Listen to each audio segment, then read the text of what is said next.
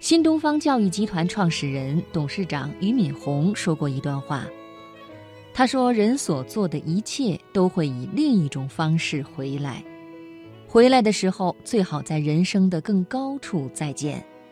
只有这样，我们所犯的错误、经历的苦难、度过的岁月，才算真的有它的价值和意义。”今天晚上的读人物，我为朋友们带来俞敏洪的自述文章《在人生的更高处相见》。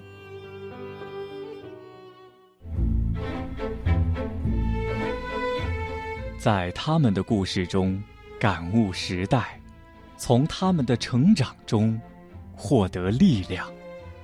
财经夜读，读人物。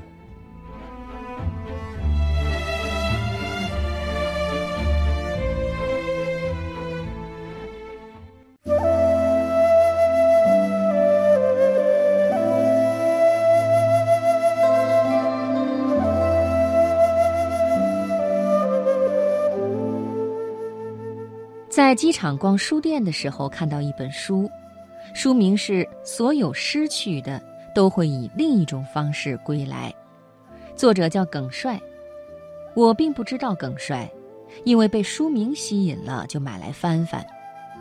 后来才知道，耿帅是一位很有名的图书策划人，策划了很多面向年轻读者的畅销书。他自己的这本书也是青年人读起来会更有共鸣的书。这是有关他自己和他身边朋友的青春情感和经历的书，以散文的方式写人生的故事，把对时间和生命的思考写了进去，把经历的无奈和感情的变迁也写了进去。中国有一批三十岁左右的年轻作家。他们有着很好的文笔，基本上是在青春中写青春，或者说扯着青春的尾巴和青春继续纠缠。大兵、张嘉佳、耿帅应该都属于这一类的作家。他们和老一代作家截然不同，老一代的身上背负了太多的历史，作品几乎永远和沉重的时代连在一起。不管是陈忠实、贾平凹、余华、莫言，还是陈丹青、野夫，他们身上都带有浓厚的中国二十世纪六七十年代的烙印。他们描写的青春和爱情是无奈和苦涩的，内涵深刻而沉重。把旧时代和新世纪连接起来的作家有王朔、冯唐等。他们身上已经少了一份痛苦年代的痕迹，多了对于青春的拥抱和人生的希望。而耿帅笔下的青春岁月，在惆怅中依然充满着很多的美好。这一代人心灵和感情更加细腻，他们有更多的时间面对自己的内心，他们不需要像我们成长过程中那样。必须时刻面对贫困、苦难和外界的敌意。在中国改革开放这一大的时代背景中，他们面对的是个人的小天地和小时代。这一代成长起来的年轻人，忧国忧民的心情已经减弱了很多，甚至于无。他们关注自己和周围朋友的成长。擅长用细腻的文字把对青春、感情、岁月的思考表达出来。他们的文字也充满了惆怅、失落，甚至落寞，但字里行间依然可以读出生命的相对轻松和面对得失的潇洒。他们没有太多的历史重负，也没有太多的感情拖累，更加容易让生命转身或者拐弯。只要读一下耿帅的文字，就能够明白我在说什么。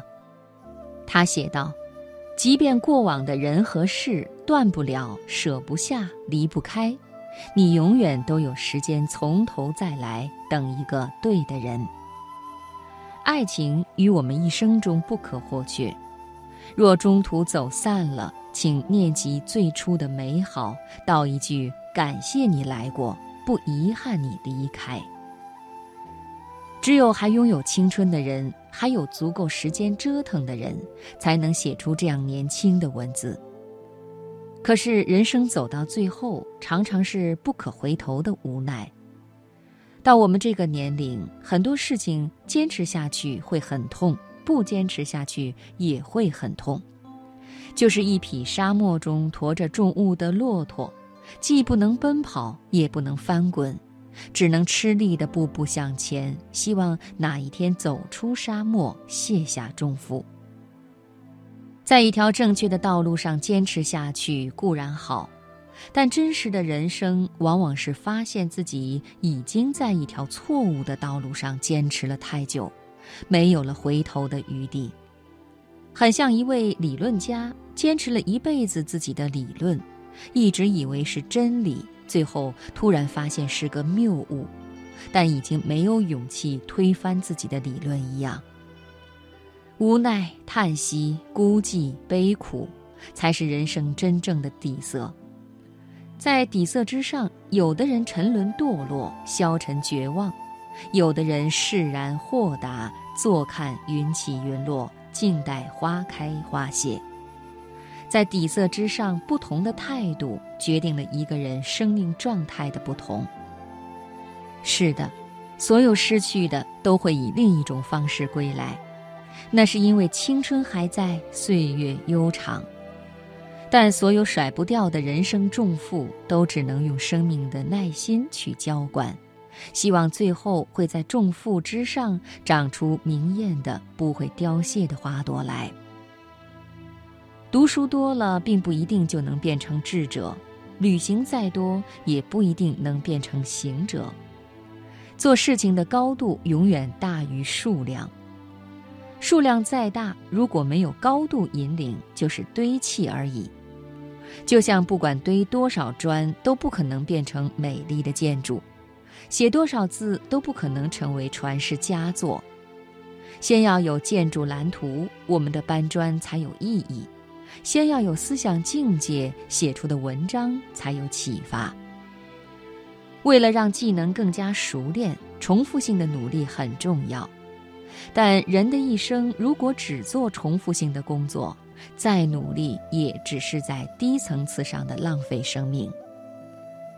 我们当然要读书，而且要读很多书，但读书的目的是为了让自己的思想更成熟，眼界更开阔，思考更深邃。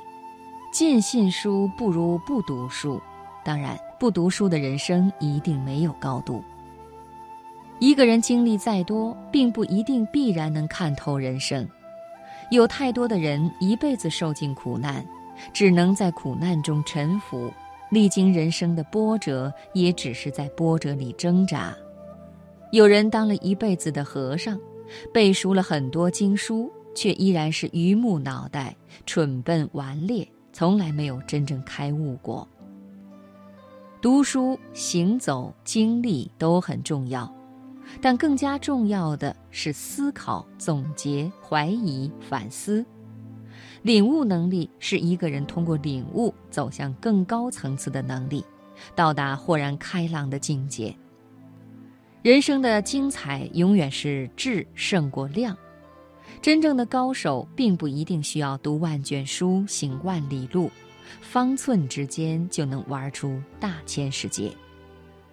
人不能让自己变成工具和机器，不断重复一成不变的语言、行为和思想。人的成长过程应该像登山一样，尽管脚步是重复的，但实际是登高的，直至最后登上思想和觉悟的山顶，极目四野，心旷神怡。